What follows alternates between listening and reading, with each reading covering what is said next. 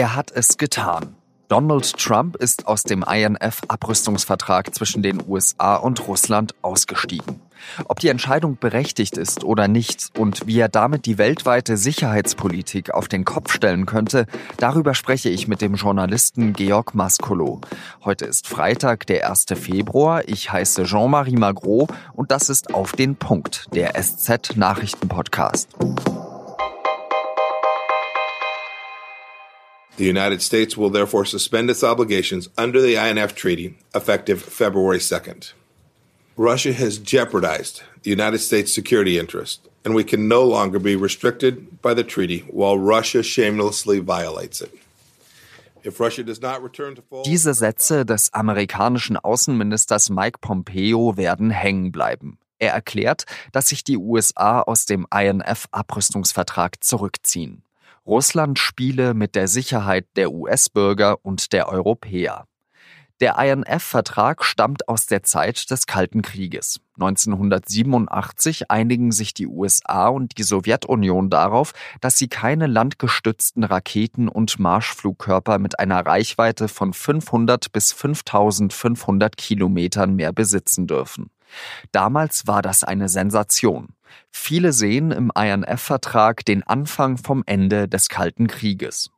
Seit einigen Jahren werfen die USA und die NATO aber Russland vor, den Vertrag zu brechen. Russland soll einen verbotenen Marschflugkörper gebaut haben. Anfang Dezember haben die USA Russland dann 60 Tage Zeit gegeben, diesen Marschflugkörper zu verschrotten. Eigentlich läuft die Frist noch bis Samstag, aber weil Moskau keine Anstalten macht, haben die USA schon jetzt den Vertrag aufgekündigt. Entscheidend für den Rückzug ist vielleicht ein anderer Grund. Der Vertrag betrifft nur die USA und Russland. Mächte wie China oder Indien fallen nicht darunter. Und allein China besitzt etwa 2000 Raketen, die nach dem INF-Vertrag verboten werden. Die deutsche Bundesregierung bedauert das aus. Außenminister Maas hat gesagt, dass es ohne den INF-Vertrag zwar weniger Sicherheit geben werde, aber wir müssen zur Kenntnis nehmen, dass der INF-Vertrag von der russischen Seite verletzt wird.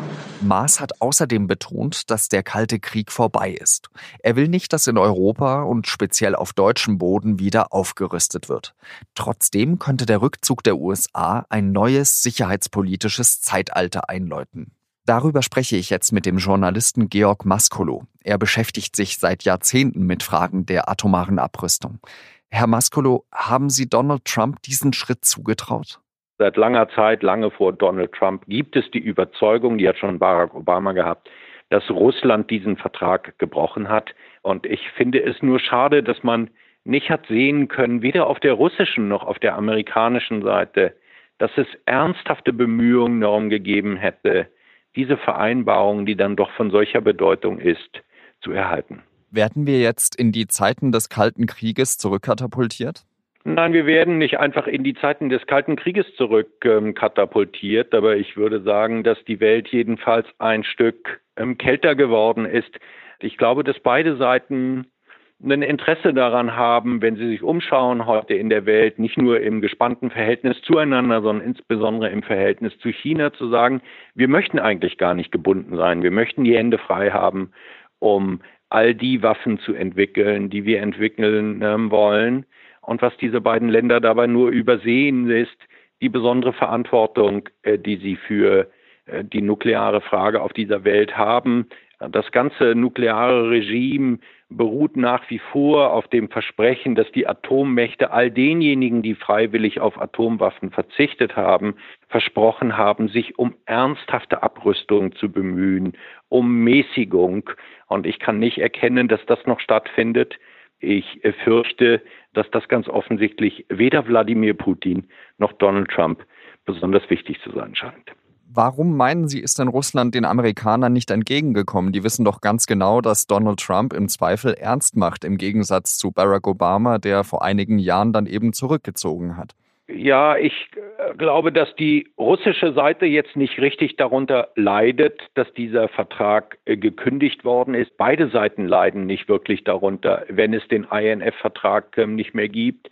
Wer darunter vor allem leidet, das sind wir, wir die Deutschen, die Europäer. glaube allerdings, dass die russische Seite sehr wohl weiß, dass eine Debatte über die Stationierung und Entwicklung neuer Atomwaffen auf deutschem Boden oder auch innerhalb Europas eine echte Belastungsprobe für die NATO sein wird, eine echte Zerreißprobe. Und ich glaube, es ist fair zu sagen, dass wenn die russische Seite sich eins wünscht, dann wünscht sie sich Uneinigkeit innerhalb der NATO und innerhalb der EU. Am Fliegerhorst in Büchel zum Beispiel in der Eifel, da sind ja noch immer US-Atomwaffen positioniert. Werden das jetzt mehr, dadurch, dass der INF-Vertrag aufgekündigt wurde? Nein, meine Vermutung ist äh, nicht, dass die Amerikaner jetzt als erstes auf die Idee kommen werden und sagen werden, wir müssen jetzt innerhalb ähm, Deutschlands beispielsweise weitere Atomwaffen äh, stationieren. Ich glaube, dass die amerikanische Seite auch klug genug ist zu wissen, dass die Antwort äh, jedenfalls der heutigen Bundesregierung ganz sicher wäre, äh, nein, das tun wir nicht. Aber diese sogenannte nukleare Teilhabe, die Sie ansprechen, also die Staaten ähm, Europas, in denen amerikanische Atomwaffen äh, lagern, das sind ja Länder, ähm, die jetzt im Laufe der Jahre fest definiert waren. Aber wie wäre es beispielsweise, wenn morgen die Polen den Finger heben oder die Tschechen und sagen, wir könnten uns vorstellen, ebenfalls ein ähm, solches Land der nuklearen Teilhabe zu werden. Das ist ein ganzes Stück näher an Russland dann nochmal dran. Ich glaube, dass es eine weitere Eskalation darstellen würde. Und ich glaube, dass wir das Gegenteil dessen erreichen müssen. In diesem existenziellen Bereich ist das Einzige, was hilft, Maß und Mäßigung und Politiker, die sich ihrer besonderen Verantwortung in diesem Bereich bewusst sind und ich hoffe sehr darauf, dass wir solche ernsthaften Bemühungen und Abrüstung in der kommenden Zeit wieder sehen werden. Wie kann denn Europa jetzt aktiv werden? Wie können wir eben trotzdem für Frieden und äh, Abrüstung weiterhin eintreten? Indem wir die Frage von Frieden und Abrüstung wieder den politischen Stellenwert verschaffen, den er in diesen Zeiten verdient. Das heißt nicht als Randthema und als kurze Beobachtung und Beunruhigung an einem Tag wie diesem, sondern als Kern in unserer journalistischen Berichterstattung, weil ich glaube, dass nur die Unruhe letztlich auch und auch eine sichtbare Unruhe in der Bevölkerung, eine Besorgnis dazu führen wird, dass ähm, Politiker sich diesen Fragen wieder auf eine andere Art und Weise zuwenden. Ich fürchte, dass dieser heutige Tag zeigt, dass das höchste Zeit ist. Vielen Dank, Herr Mascolo, und schöne Grüße nach Hamburg. Gern. Und jetzt habe ich noch drei weitere Nachrichten für Sie. Bis Donnerstag hatte die italienische Regierung verhindert, dass die Sea-Watch 3 an einem Hafen anlegt. Erst dann konnte das Schiff 47 Flüchtlinge ins sizilianische Catania bringen.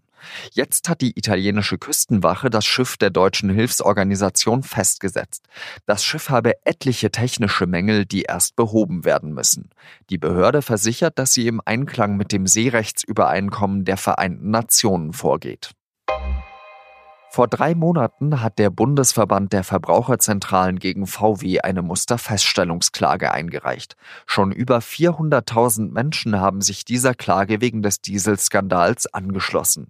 Mit dem neuen Klageinstrument sollen Dieselfahrer leichter an Schadenersatz kommen. Unklar bleibt, wann Ansprüche verjährt sind. Wann es zu einem Gerichtsverfahren kommt, steht auch noch nicht fest. Bis das geklärt ist, können weitere Dieselfahrer Klage einreichen. Die Regierungsmaschinen der Bundeswehr haben eine Panne nach der anderen.